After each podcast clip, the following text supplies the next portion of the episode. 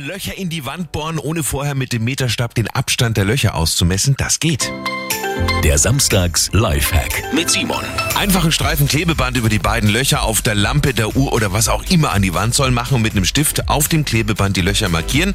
Danach den Klebestreichen vom Regal, äh, der Lampe, der Uhr oder was auch immer an die Wand soll abziehen und an die Wand kleben. Schon sind die angezeichneten Löcher im richtigen Abstand da, wo sie hin sollen. Bohrmaschine ansetzen und los geht's. Simon Samstags Lifehack. Jede Woche gibt's einen neuen.